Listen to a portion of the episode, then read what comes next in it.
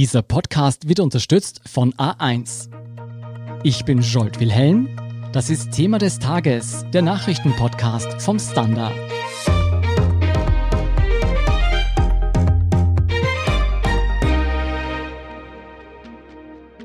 Manchmal fällt es schwer, Österreich nicht als Bananenrepublik zu bezeichnen, vor allem wenn man diese Woche die Nachrichten verfolgt hat.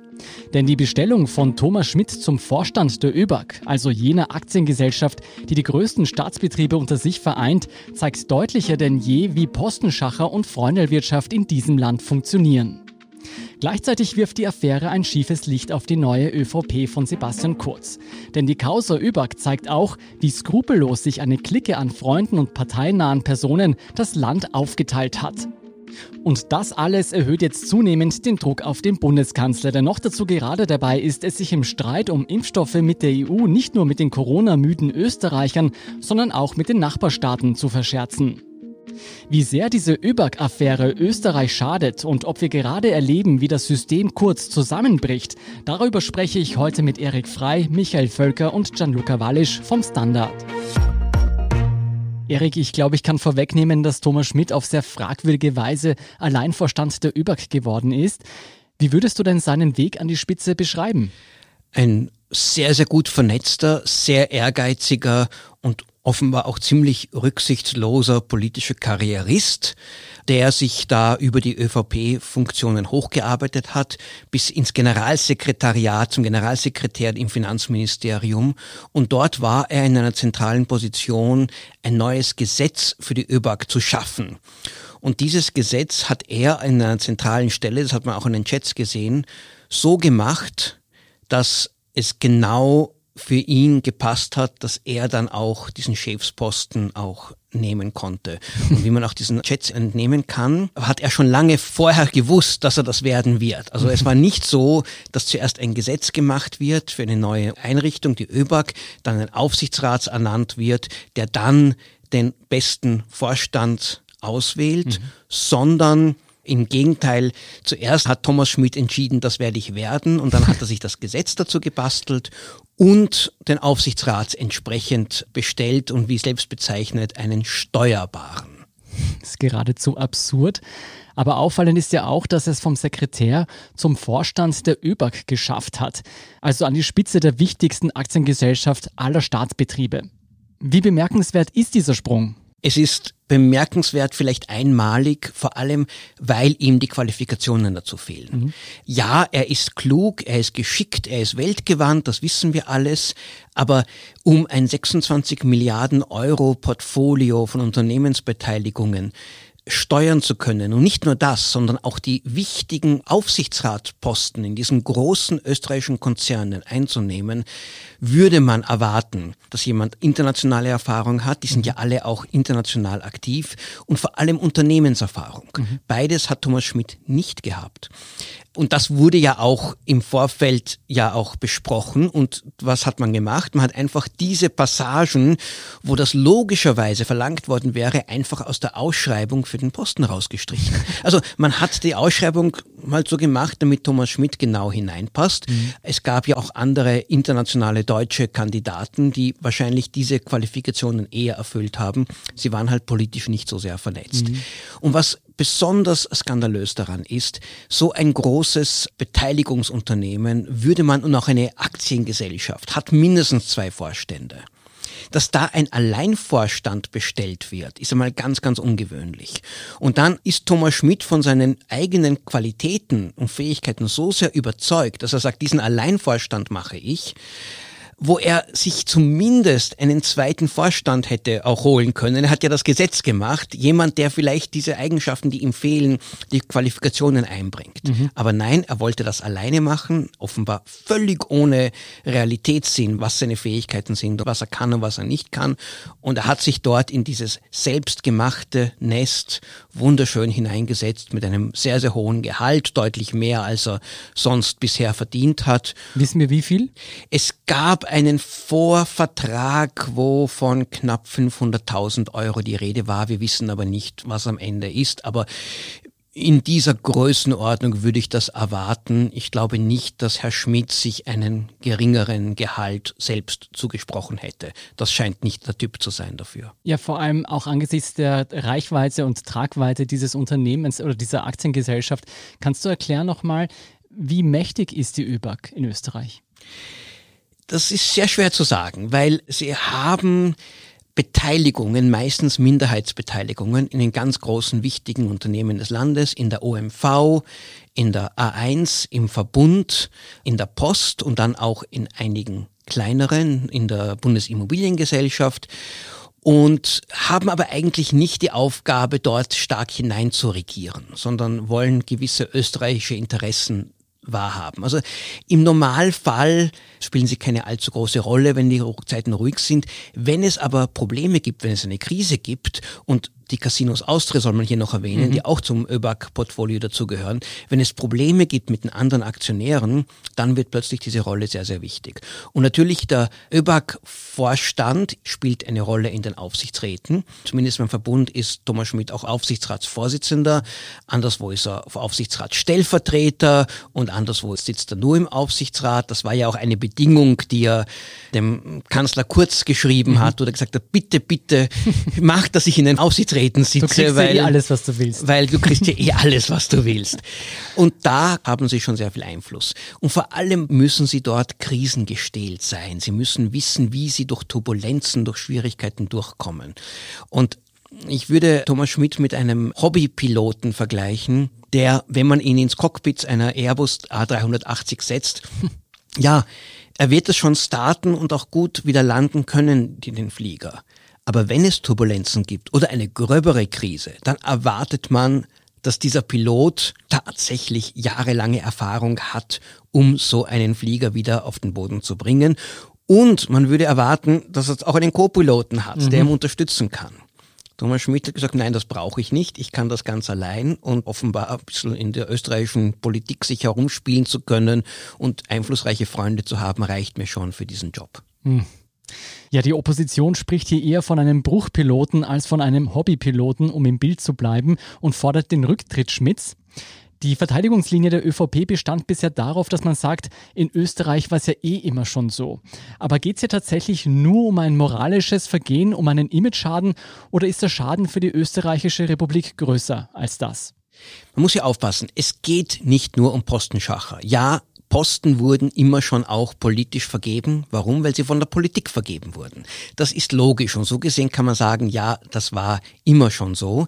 Aber dass eine so zentrale, wichtige und vor allem auch riskante oder für Risikosituationen gestellte Position an jemanden vergeben wird, der letztlich nur ein Karrierist ist und ein politischer Intrigant und die Qualifikationen nicht bringt, daran kann ich mich eigentlich vor dieser Regierung kurz nicht erinnern. Mhm. Nein, ich glaube, diese Partei, die neue ÖVP hat hier eine neue Qualität hineingebracht, der Risikobereitschaft oder Bereitschaft eigentlich das öffentliche Wohl aufs Spiel zu setzen, weil es den eigenen, auch persönlichen Interessen hier entspricht. Aber gibt es einen Fall, wo man sagen kann, durch die Besetzung von Thomas Schmidt ist tatsächlich Österreich schon zu einem Schaden gekommen? Bisher nein. Bisher war alles in Ordnung. Er hat auch noch nichts wirklich Wichtiges tun müssen. Wobei man sagen muss, bei den Casinos hat er schon handeln müssen und ob das so gut gelaufen ist, ist auch eine Frage. Auch in der OMV gibt es einiges an Konflikten und Turbulenzen und da kann ich nicht beurteilen, ob er dort geschickt agiert oder nicht. Es ist eher, wir sind in einer großen Passagiermaschine und wir haben keinen qualifizierten Piloten. Wir sind noch in der Luft, so gesehen ist das Bild der Bruchlandung oder des Bruchpiloten noch nicht passend, mhm. aber es ist viel zu riskant für eine Situation, die nicht notwendig ist, weil genauso gut hätte man für diesen Posten zwei fähige, qualifizierte kompetente und vielleicht auch eine Spur demütigere Manager finden können, die diesen Job auch so machen, dass man auch, äh, wenn es einmal zu einer Krise kommt, und Krisen kommen regelmäßig in unserer Welt, wo man das Gefühl hat, da sind wir in sicheren Händen. Da muss man ja fast sagen, bis jetzt haben wir Glück gehabt, dass es noch nicht zu einer größeren Krise gekommen ist. Was wäre denn deiner Meinung nach jetzt angebracht? Welche Konsequenzen müssten folgen? Also ich glaube, Thomas Schmidt ist absolut rücktrittsreif. Die Art, wie er sich selbst diesen Job verschafft hat, ist ein moralisches und politisches und möglicherweise auch ein strafrechtliches Fiasko und ein Tatbestand. Ich glaube auch der Aufsichtsratschef Helmut Kern, der ja von Schmidt geholt wurde, um ihn dann zu ernennen, müsste absolut zurücktreten. Es ist die Aufgabe eines Aufsichtsratsvorsitzenden und vielleicht auch der anderen Aufsichtsratmitglieder dafür zu sorgen, dass ein höchst qualifizierter Vorstand ernannt wird. An dieser zentralen Aufgabe ist Helmut Kern gescheitert. Und wenn Sebastian Kurz und Gernot Blümel und die Führung der ÖVP das jetzt auch tatsächlich täten und sagen, okay, wir haben hier einen Fehler gemacht, wir tun Buße, wir entschuldigen uns auch, wir versuchen das zu korrigieren, auch um den potenziellen Image-Schaden für Österreich auch, der in Zukunft drohen könnte, um hier abzuwehren. Ja, ich glaube, dann könnte auch diese Koalition und diese Regierung bleiben. Wenn aber die ÖVP jetzt sich einfach drauf auf den Positionen stellt, sich jetzt eingräbt und sagt, jetzt erst recht, wir lassen uns niemanden abschießen, das war ja alles ganz richtig, dann muss man ja nicht nur die Qualifikation des ÖBAG-Vorstandes in Frage stellen, sondern auch die des Bundeskanzlers und seines Finanzministers. Ob diese neue ÖVP Buße tut, darauf dürfen wir gespannt sein. Der Fall Schmidt zeigt uns jedenfalls, wie Postenschacher in Österreich funktioniert. Michael, was sagt uns denn der Fall, wie die neue ÖVP unter Kurz funktioniert? Naja, der Sebastian Kurz ist ja mit dem Versprechen angetreten, alles neu und besser zu machen. Dafür wurde er auch gewählt, also neben seinem harten Kurs in der Außenpolitik, der auch ein ganz entscheidendes Wahlmotiv war. Mhm. Das ist dieser neue Stil. Genau, ja. Also es anders zu machen, besser zu machen, mit der alten Politik zu brechen. Die Leute haben erwartet, dass Kurz diese politische Kruste der Verhaberung und der Freundelwirtschaft und des Proporzes aufbricht, dass Leistung und Kompetenz zählen und nicht wer wen kennt. Dieses Versprechen hat Kurz nicht eingelöst. Das zeigen die Chats ganz deutlich.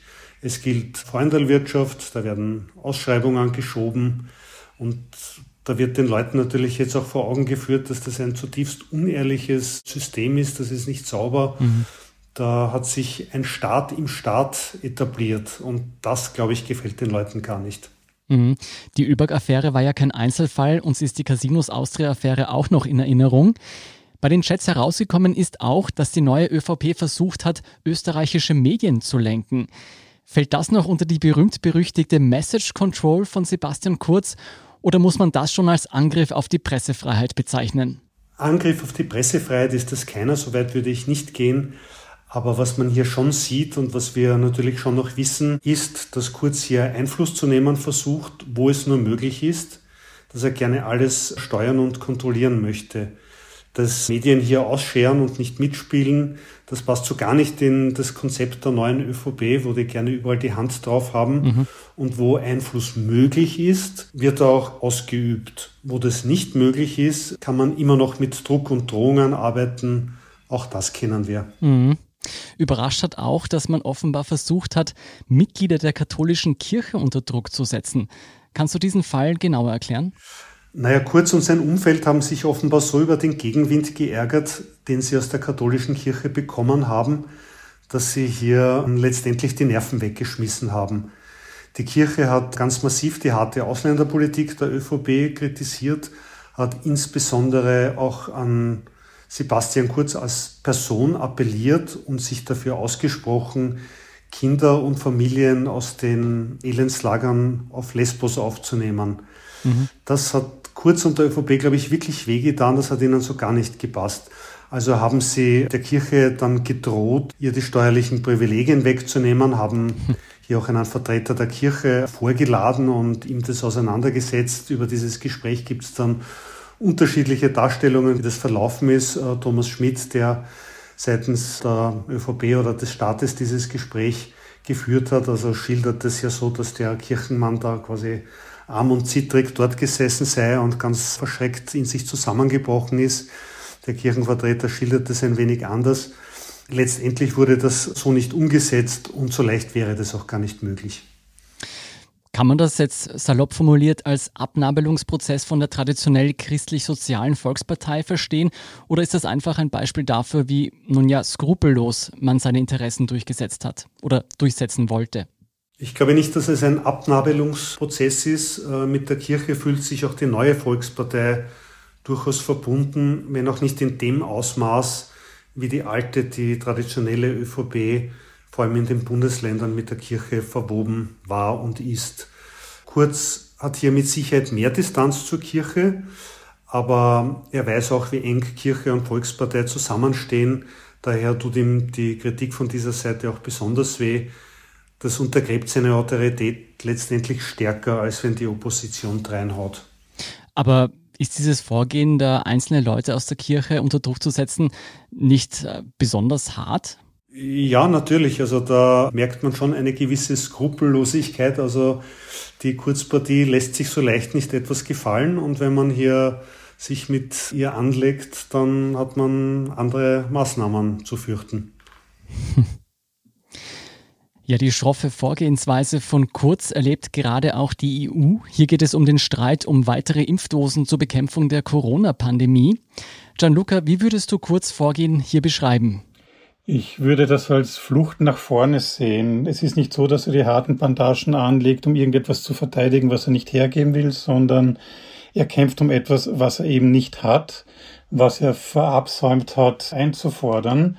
Und das ist eben eine gewisse Menge an Impfstoffen eines Produzenten, der liefern kann, im Gegensatz zu AstraZeneca. Und egal, ob man jetzt die Schuld den Politikern geben möchte in Österreich oder den Spitzenbeamten, darauf möchte ich nicht eingehen. Aber Tatsache ist, strategisch hat Österreich einen Fehler gemacht im Frühjahr und Sommer 2020. Man hat nämlich zu sehr auf ein Produkt gesetzt. Das war damals AstraZeneca. Das hat damals super ausgesehen. Aus der damaligen Perspektive gut zu verstehen, die Entscheidung. Allerdings, es war trotzdem das falsche Pferd. Strategisch hätte man vielleicht auf mehrere Pferde setzen sollen und sich dann das schnellste aussuchen. Mhm. Das hat Österreich leider nicht gemacht. Mhm. Wie hat denn die EU bisher auf diese Gangart von Kurz reagiert? Kann er sich da durchsetzen? Nein, absolut nicht. Und er wird hier auf Granit beißen. Mhm. Es sind vor allem Deutschland und Dänemark, die immer wieder genannt werden, die sagen, na, da machen wir nicht mit und das kommt überhaupt nicht in Frage. Wobei ja Dänemark eigentlich ein Verbündeter sein sollte. Man kann sich erinnern an die EU-Budgetverhandlungen voriges Jahr die Gruppe der frugalen Vier, also der sparsamen Vier, da war Dänemark dabei, das schien alles eitel Wonne. Nein, es ist jetzt auch Italien, das eigentlich sehr hart gegen Kurz sich aufstellt.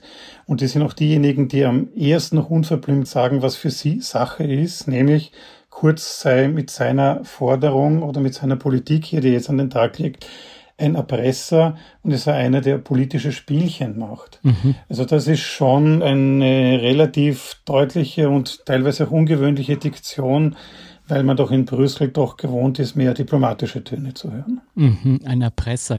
Ja, vor allem, wenn man zurückdenkt, als Kurz noch Österreichs jüngster Außenminister war, galt er für viele EU-Staaten als politisches Talent und zukunftsträchtig. Genau. Was ist von diesem Ersteindruck geblieben? Hat er seine Lorbeeren verspielt? Ja, ich glaube, Sebastian Kurz muss sich ganz prinzipiell ein bisschen neu erfinden, zumindest was seine Positionierung am internationalen Parkett anbelangt. Wenn wir kurz zurückblenden, er ist im Dezember 2013, wenn ich mich richtig erinnere, Außenminister geworden. Damals war er gerade mal 28 Jahre alt. Er war der Shootingstar, der Schwiegersohnkandidat Nummer eins, Everybody's Darling, mhm. äh, Rekordhalter und er hat seine Jugendlichkeit sehr unbekümmert und forsch vorangetragen und man hat es ihm auch ein bisschen nachgesehen, weil er eben jugendlich ist. Mittlerweile ist er ein Veteran mit sieben, acht Jahren auf dem Buckel in einer hohen Regierungsposition. Zuerst als Außenminister, dann als Regierungschef. Und die ganzen Goodies von damals ziehen jetzt nicht mehr. Diese Unbekümmertheit, die Jugendlichkeit, diese Attitüde zu sagen, ja, das war vor meiner Zeit, das verstehe ich schon, aber jetzt machen wir alles neu. Mittlerweile sollte er schon langsam liefern und wirklich neue Sachen erkennen lassen. Und das tut er so nicht. Was er vielleicht strategisch nicht ganz klug gemacht hat in den letzten Zeiten, war, dass er seine Allianzen ein bisschen zu oft gewechselt hat. Ich möchte hier dran erinnern, Nicht nur, dass er jetzt mit dem Impfstoff mit einigen wenigen osteuropäischen Ländern versucht zusammenzugehen und sozusagen sich selbst in diese Notrolle hinein argumentiert, die nicht geglaubt wird. Es war auch bei den EU-Verhandlungen zum Budgetrahmen so, dass er in dieser Gruppe der Vogalen Vier war. Dann hat er immer wieder sympathisiert, aber nicht wirklich, ein bisschen nur mit der Gruppe der Visegrad-Gruppe, mhm. wo ja auch Ungarn und Tschechien dabei sind, wo vor allem Ungarn von westeuropäischen Demokratien doch sehr kritisch gesehen wird. Und was Kurz immer wieder gemacht hat, er hat versucht, sich allzu oft vielleicht, realpolitisch gesehen, sich von Deutschland zu emanzipieren. Wir sind früher immer sehr, sehr eng gegangen mit Berlin. Das hat sich über Jahrzehnte gut bewährt.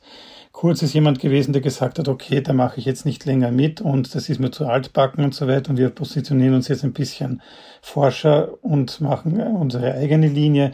Das wird natürlich von Angela Merkel so nicht gutiert und wahrscheinlich wird es in Zukunft mit einem anderen Kanzler, einer anderen Kanzlerin, nein, es muss ein Kanzler sein, dieses Mal auch so sein.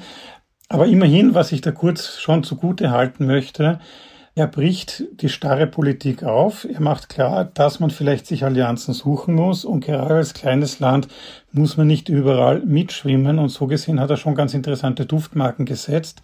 Die Frage ist, ob er damit überall durchkommt. Es klingt für mich so, als hätte Kurz bei seinem schnellen Wechsel zwischen den Fronten auch immer wieder Brücken abgerissen. Du hast ein charmantes Bild, aber ich glaube nicht, dass die Brücke abgerissen ist. Mhm. Ich würde schon das so sehen, dass alle Akteure in der EU, natürlich inklusive Sebastian Kurz, sind absolute Profis. Jeder rennt um sein eigenes Leibel, auf gut wienerisch gesagt. Jeder hat seine eigene politische Agenda. Natürlich und jedes politischer Profi genug, um zu wissen, auch hier, Sebastian Kurz macht jetzt sein Tagesgeschäft für zu Hause und natürlich auch für seine Positionierung in Brüssel. Wer weiß, welche Baustellen morgen, übermorgen, in zwei, drei Monaten dann wieder offen sind. Dann werden sich wieder andere Koalitionen bilden müssen. Aber was denkst du denn, hat Kurz mit seinem Vorgehen dem Stellenwert Österreichs in der EU geschadet? Ich glaube nicht, dass das eine langfristige Sache sein wird. Wie gesagt, hier geht es sehr viel auch um Tagesgeschäft. Jeder politische Führer, jede politische Anführerin in Europa weiß die Motive, warum Kurz so handelt. Im Wesentlichen ist aber klar, dass Österreich nach wie vor zwar ein kleines Land ist, aber durchaus eines der wichtigeren Player ist und durchaus ein Zugpferd ist. Und das wird man von der einen oder anderen relativ kurzfristigen politischen Notwendigkeit, wenn man das so sagen will, vielleicht nicht abhängig machen. Dann dürfen wir mal gespannt sein, wie nachtragend oder nicht nachtragend die EU noch sein wird.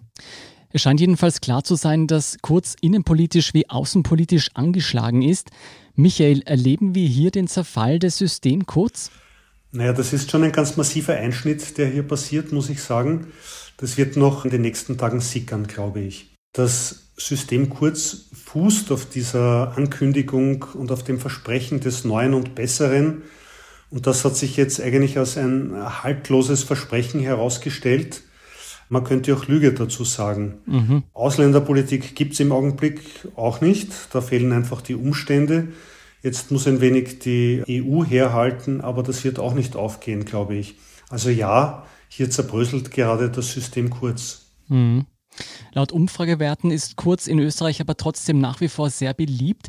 Werden ihm diese Postenschacher-Affären und die Fehltritte auch bei der Pandemiebekämpfung noch auf den Kopf fallen? Ja, davon gehe ich eigentlich aus. Wenn ihm nicht etwas einfällt, wie er hier das Ruder herumreißen kann, wie er seine Glaubwürdigkeit wieder ein bisschen aufpäppeln kann, wie er Konsequenzen zieht und diese auch als Abkehr vom Postenschacher verkaufen kann, also wenn es ihm nicht gelingt, hier etwas vorzulegen und ein anderes Thema zu ventilieren, dann wird es in der Wählergunst spürbare Auswirkungen haben. Ich glaube, davon muss er auch ausgehen. Aber die nächsten Wahlen sind ja erst in ein paar Jahren, falls alles mit dieser Regierung normal läuft. Glaubst du, dass es davor irgendwelche Schritte geben wird, die Kurz oder die ÖVP setzen muss? Naja, wann die nächsten Wahlen sind, wissen wir jetzt, glaube ich, nicht. Also so wie es ausschaut, sind sie eher früher als später. Es gibt okay. ja viele Leute, die davon ausgehen, dass im nächsten Jahr schon gewählt wird. Und all das, was da jetzt passiert, würde das eigentlich nahelegen. Die Koalition mit den Grünen ist von einer tiefen Vertrauenskrise gerade heimgesucht. Also ich glaube nicht, dass das so lange halten wird. Das heißt, mit dem Ende der Pandemie erwartet uns auch ein ordentlicher Koalitionszwist. Ja, also mitten in der Pandemie wird nicht gewählt, das glaube ich nicht, aber sobald hier bei der Pandemiebekämpfung ein bisschen Ruhe und Sicherheit eingekehrt ist, wird die Innenpolitik auch eine neue Dynamik bekommen. Ja, wie sich diese neue Dynamik auf die neue ÖVP auswirken wird, das werden wir dann sehen. Vielen Dank, Michael Völker, Gianluca Wallisch und Erik Frei für diese Einschätzung. Sehr gerne. Wir sind gleich zurück.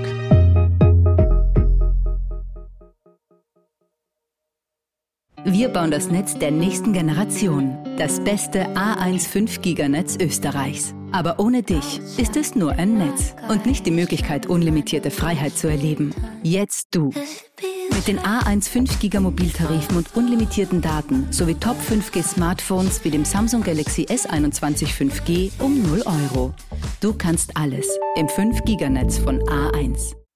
Und hier ist, was Sie heute sonst noch wissen müssen.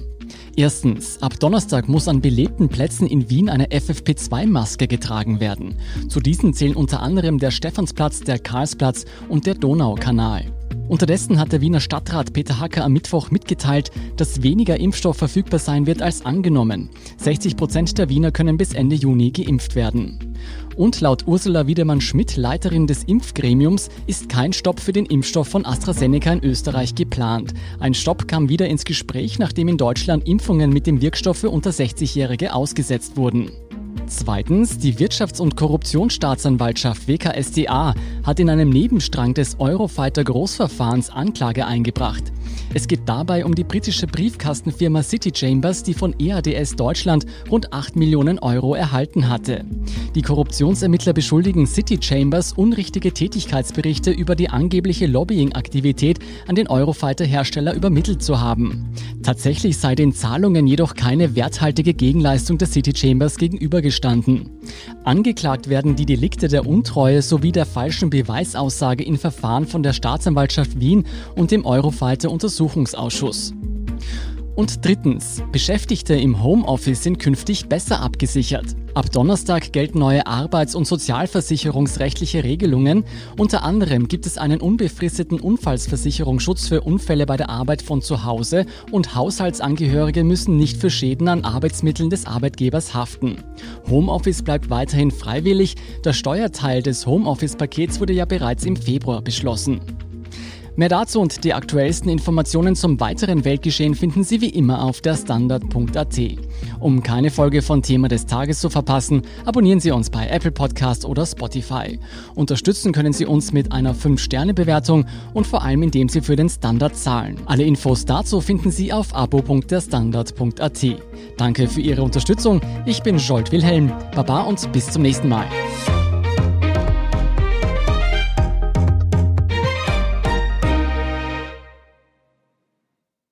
Wir bauen das Netz der nächsten Generation. Das beste A1 5 Giganetz Österreichs. Aber ohne dich ist es nur ein Netz und nicht die Möglichkeit, unlimitierte Freiheit zu erleben. Jetzt du.